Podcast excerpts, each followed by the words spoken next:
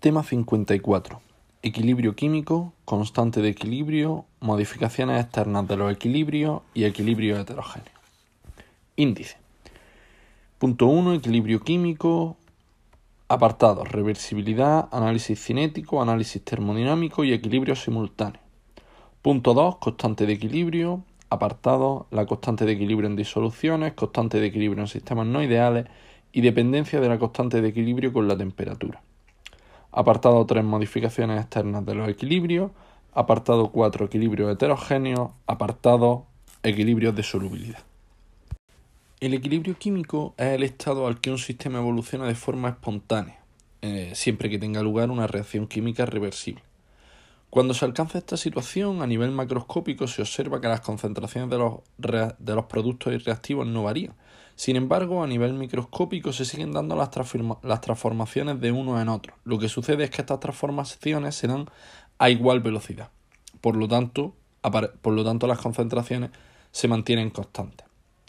El equilibrio químico, con su naturaleza dinámica, es un, es un equilibrio que permite su modificación de manera sencilla con variar algunos de los factores de los que depende, como por ejemplo temperatura, presión, volumen o concentraciones de las sustancias que intervengan en la reacción. Estas modificaciones de los equilibrios resultan de vital importancia para aumentar los rendimientos en ciertos procesos reversibles de interés a nivel industrial, por ejemplo.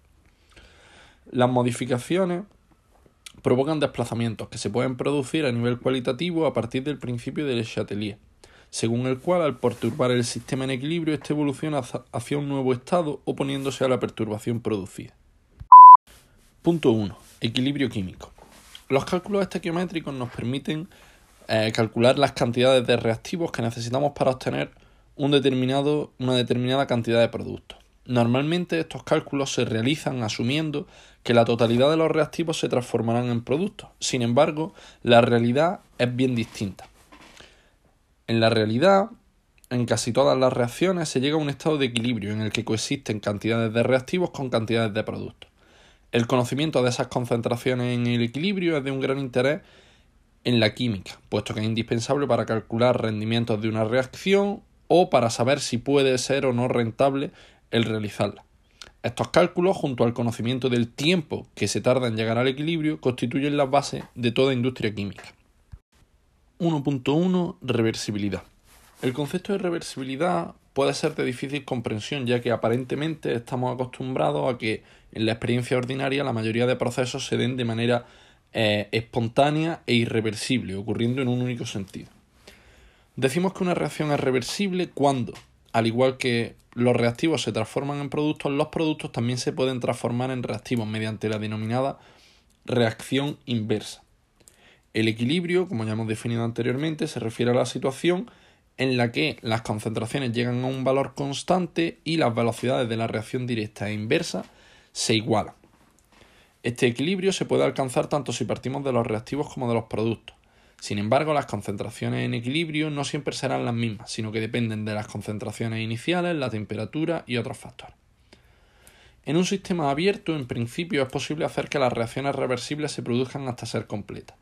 Fijándonos en el ejemplo de la, de la descomposición del carbonato de calcio en óxido de calcio y dióxido de carbono, vemos que la única especie gaseosa es el dióxido de carbono. Por lo tanto, en un sistema abierto, el dióxido de carbono se perdería, digamos, se dispersaría y no, reaccionaría de vuelta con el óxido de calcio. Por lo tanto, esta reacción en un sistema abierto se daría completamente, mientras que en un sistema cerrado sí que se alcanzaría el equilibrio. Por esta razón, muchas reacciones químicas se efectúan en condiciones de sistemas abiertos, especialmente cuando las condiciones de equilibrio no son favorables para la reacción deseada. En general, podemos decir que en un sistema abierto las reacciones químicas reversibles pueden hacerse irreversibles y llegar a ser completas. En un sistema cerrado, las concentraciones reversibles, las reacciones reversibles lo son en todos los casos, excepto a la temperatura del cero absoluto. Esto se cumple, en especial el tema del sistema abierto, si tenemos implicadas sustancias gaseosas que se dispersen en el sistema abierto. 1.2. Análisis cinético del equilibrio químico. Tomamos como ejemplo el estudio de una reacción en la que alfa moles de A más beta moles de B dan lugar a gamma moles de C más delta moles de D. Tanto la reacción directa como la inversa consideramos que transcurre por un mecanismo simple. Si empezamos con unas cantidades iniciales de reactivos A y B, la velocidad inicial de la reacción directa será la dada por la, por la ecuación de velocidad. Esta velocidad irá decreciendo de manera eh, conforme van disminuyendo las concentraciones de reactivos. Cuando se alcanzan ciertas concentraciones de productos, comienzan a reaccionar en la reacción inversa, cuya velocidad será la dada por la ecuación de velocidad. La ecuación de la, la velocidad de la reacción directa va disminuyendo a medida que, se, que desaparecen los reactivos, mientras que la velocidad de la reacción inversa va aumentando manera, de manera que se, eh, conforme se van formando los productos. Por lo tanto, parece lógico pensar en que llegará un momento en que ambas velocidades se igualen. En ese caso, estamos en un estado de equilibrio dinámico en el cual las concentraciones permanecen constantes pero se está produciendo constantemente también transformaciones de reactivos en productos y de productos en reactivos. Esta característica dinámica del equilibrio se puede comprobar si en la reacción que mencionábamos anteriormente añadimos moléculas de CO2 marcadas con carbono 14, ya que al tiempo aparece eh, carbonato cálcico marcado con carbono 14. En el estado de equilibrio debe cumplirse que las velocidades sean iguales. Por lo tanto, si realizamos el cociente entre la constante eh, de la de velocidad de la reacción directa y la constante de velocidad de la reacción inversa, llegamos a otra constante, a la que llamaremos constante de equilibrio, cuya forma es el producto de los, de los productos elevado a su coeficiente estequiométrico partido por el producto de los reactivos elevado a su coeficiente estequiométrico. De una forma general, la ley del equilibrio químico, también denominada ley de acción de masa, puede ser consecuencia directa de la ley de Gulber y Bach y se enuncia como el cociente entre los productos de las concentraciones de las sustancias que se forman y de las reaccionantes elevadas a sus respectivos coeficientes estequiométricos es una constante para cada reacción química cuyo valor solo depende de la temperatura. 1.3 Análisis termodinámico del equilibrio químico. Considerando un sistema cerrado a temperatura y presión constantes, y constituido por los mismos componentes del ejemplo anterior, sabemos que si la energía libre disminuye a medida que la reacción tiene lugar, la reacción es espontánea y continuará avanzando en ese sentido hasta que la variación de energía libre se haga mínima, es decir, se haga cero. Por el contrario, si el delta de G aumenta, la reacción no será espontánea en el sentido propuesto, sino en el contrario. La variación de G, al ser la presión y la temperatura constantes, por lo tanto el, diferencial de presión y el diferencial de temperatura serán cero, podemos expresarla de la siguiente manera. El diferencial de G será el potencial químico de cada especie por el diferencial del número de moles de dicha especie. En este caso tenemos A.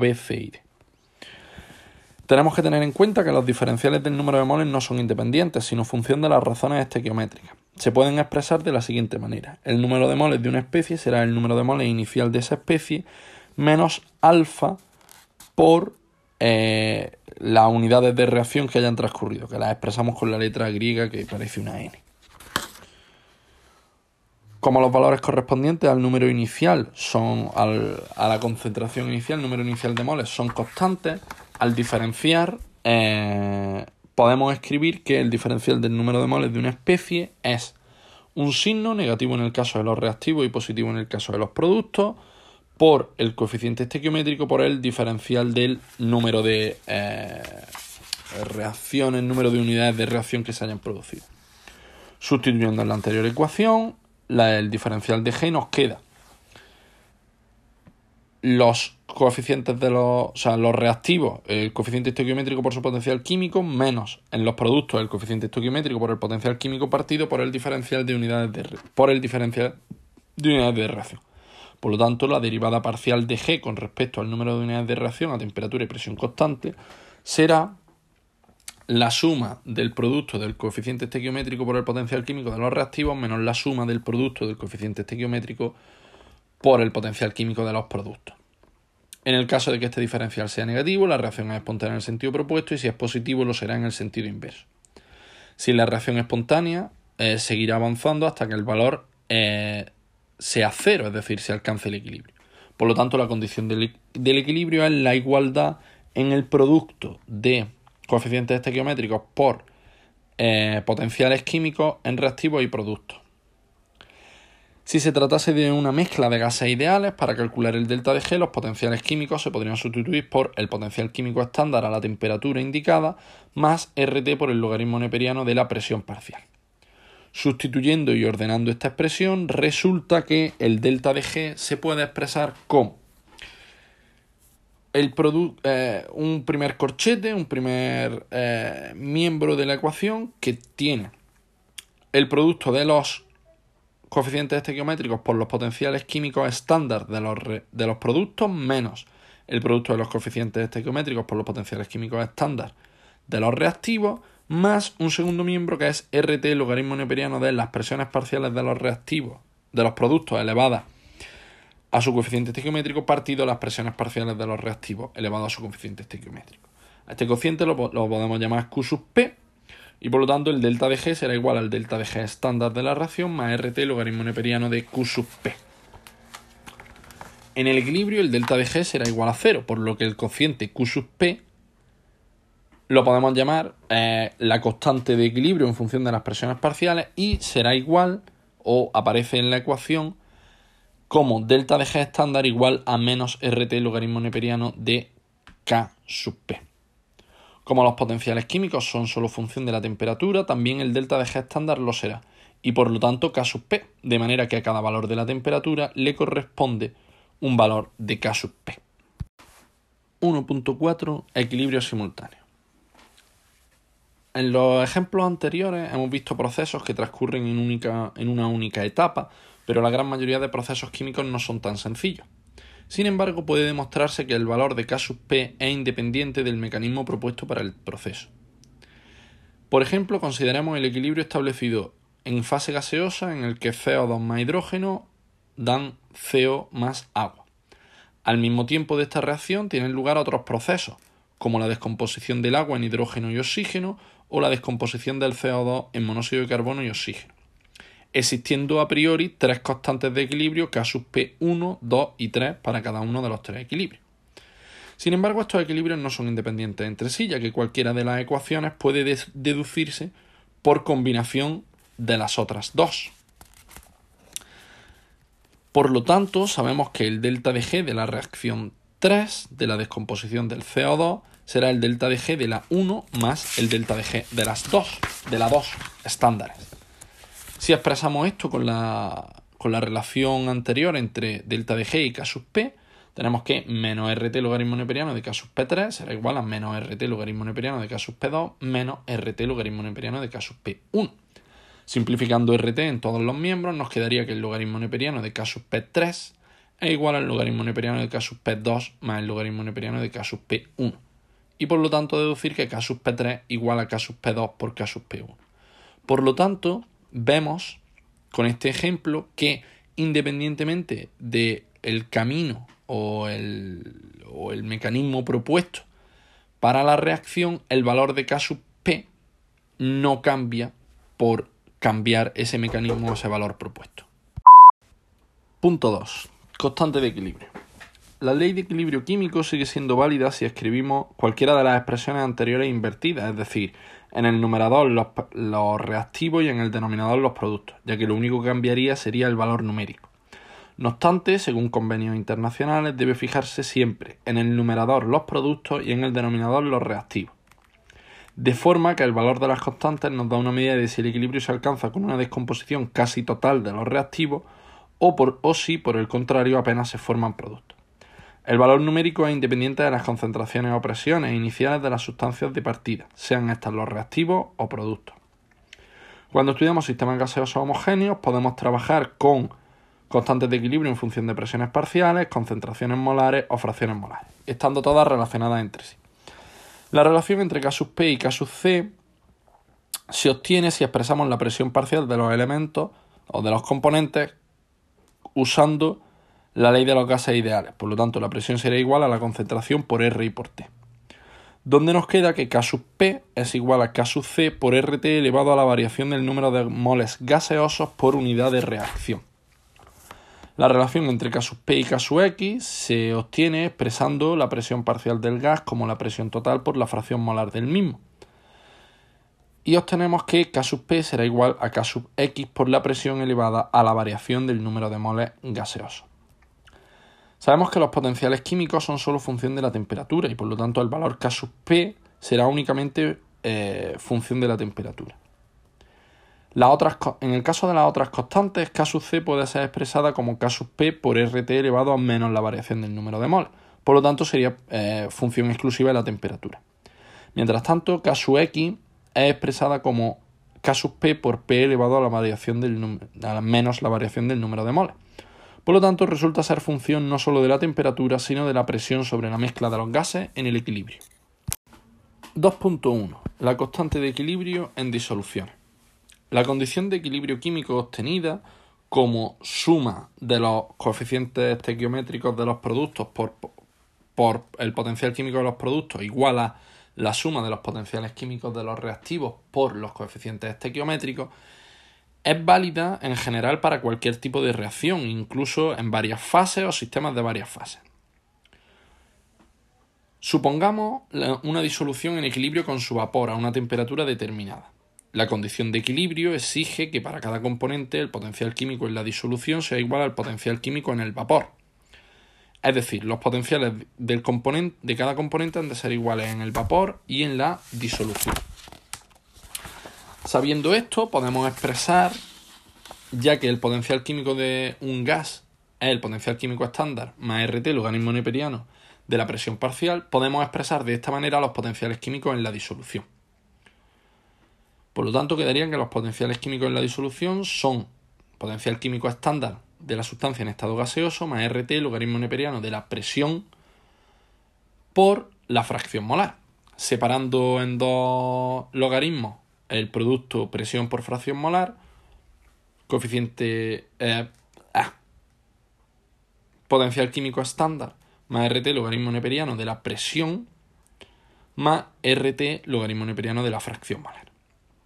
Si llamamos potencial químico sub I con asterisco al potencial químico del líquido puro y a la presión y a la, a la presión y a la temperatura indicados, podemos escribir que el potencial químico en la disolución será potencial químico con asterisco más RT logaritmo neperiano de la fracción molar.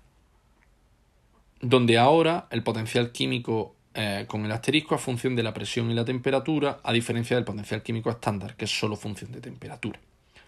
Sustituyendo en la ecuación general de la condición de equilibrio, resulta una expresión que ordenada nos da que la en el miembro de la izquierda la suma de los coeficientes estequiométricos por los potenciales químicos eh, con asterisco de los, de los productos menos el mismo producto eh, de los reactivos es igual a menos RT logaritmo neperiano de la K sub X, es decir, en función de las fracciones molares.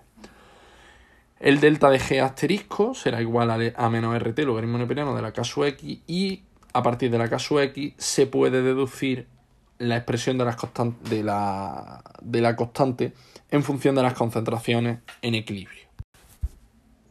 2.2. La constante de equilibrio en sistemas no ideales.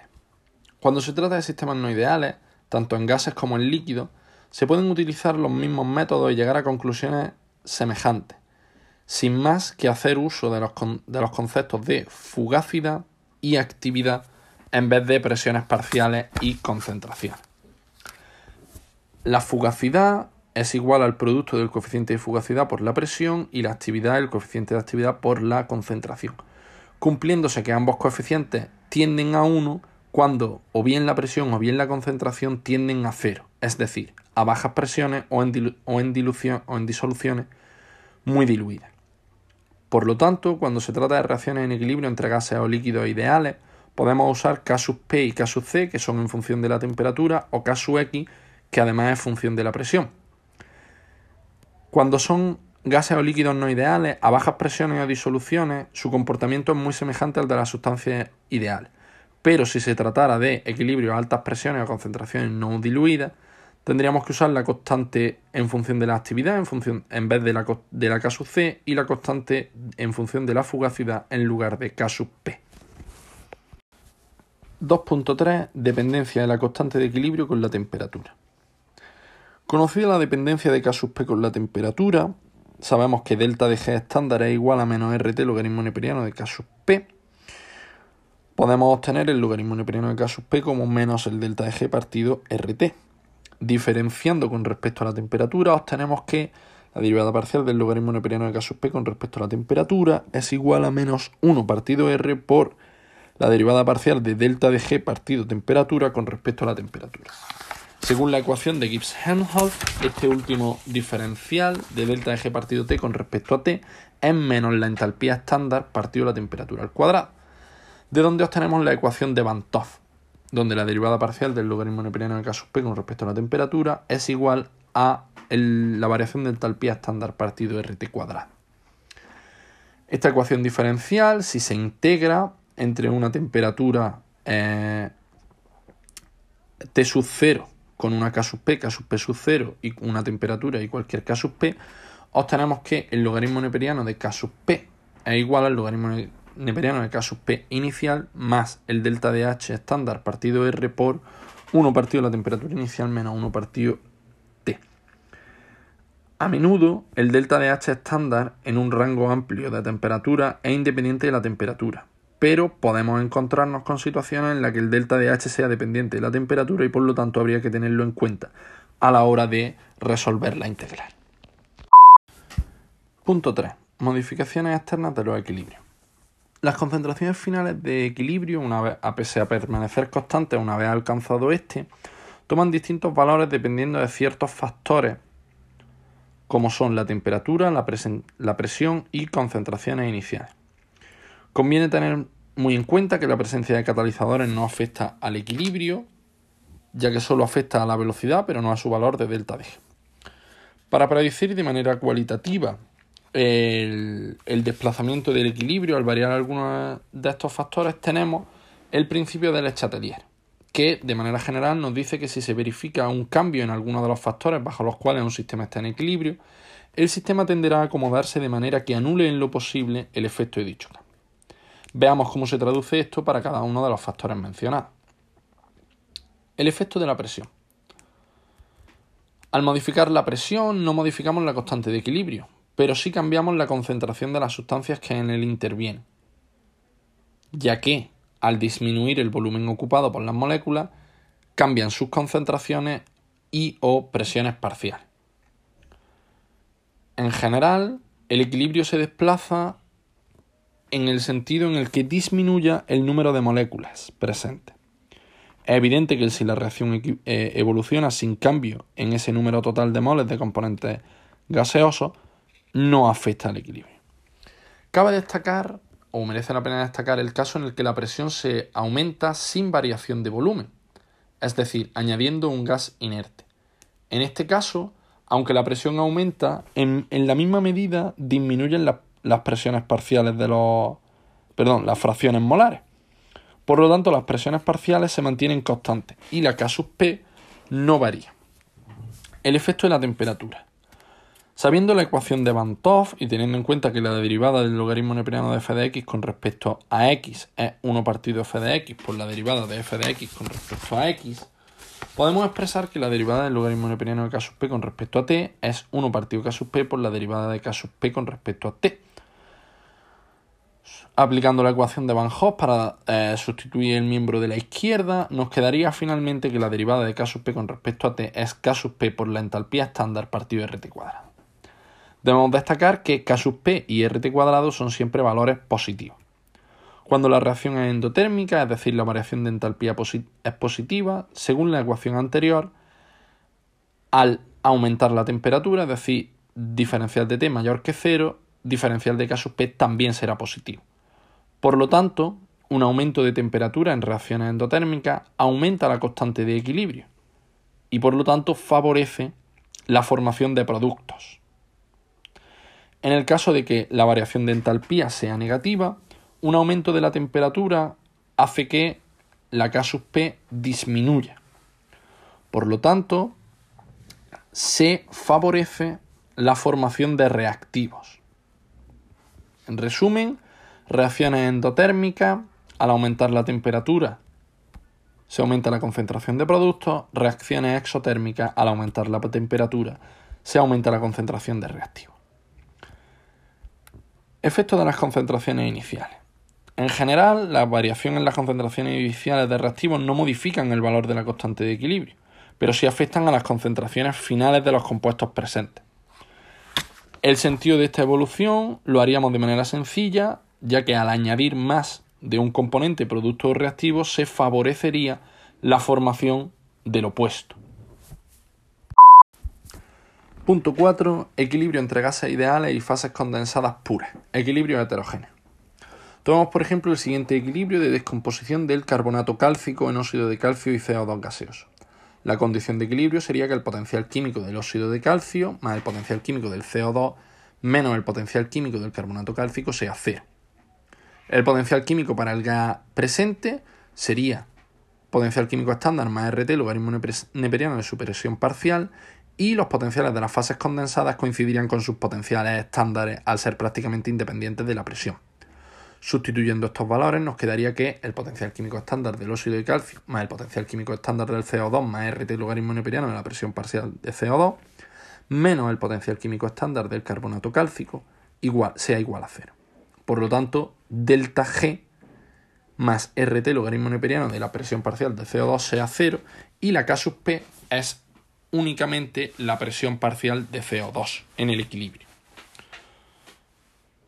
Lo dicho para Sub P se puede generalizar para las restantes constantes de equilibrio, de forma que en la expresión de cualquiera de ellas no aparecerán más que concentraciones, presiones parciales, fracciones molares, fugacidades o actividades de las especies activas del proceso y no de las fases condensadas. 4.1 Equilibrios de solubilidad. Lo consideramos un caso particular de los equilibrios heterogéneos y suponemos el caso de una sal poco soluble en un disolvente, tal como A N, B M en estado sólido. Al poner la sal en contacto con el disolvente, los iones comienzan a mm, solvatarse y se van disolviendo. Y mientras la sal continúa disolviéndose, algunos de los iones pueden iniciar la precipitación. Sin embargo, no se alcanzará el equilibrio de solubilidad hasta que dichas velocidades sean iguales. La K sub PS, visto lo anterior, en este caso sería la concentración de iones A elevado a N más la concentración de iones B elevado a M. Esta última expresión nos permite razonar cuándo se va a producir la precipitación de una sal.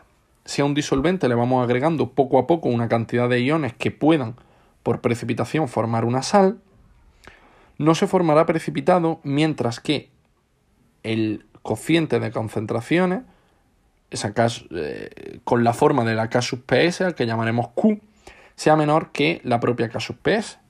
Es decir, si el cociente Q, que es en cualquier momento la concentración de iones A elevado a n por la concentración de iones B elevado a m, en función de, de su valor con respecto a la K sub PS, tendremos que si ese Q es menor que la K sub PS, no hay precipitación del sólido. Si la Q es igual a sub PS, comienza la precipitación del sólido a la misma velocidad que se va disolviendo y por lo tanto la disolución estaría saturada. Y si la Q es mayor que la sub PS, habría una precipitación y se alcanzaría un equilibrio en el que eh, aparecería precipitado. Como conclusión, destacar que en el tema hemos tratado de mostrar la importancia del equilibrio químico de un sistema, destacando el carácter dinámico de este. Al definir las constantes de equilibrio y analizar los factores que afectan a las condiciones, nos permiten predecir la evolución del sistema y resolver problemas de equilibrio homogéneo, en particular de reacciones gaseosas, y equilibrio heterogéneo, entre los que destacan las reacciones de disolución o precipitación.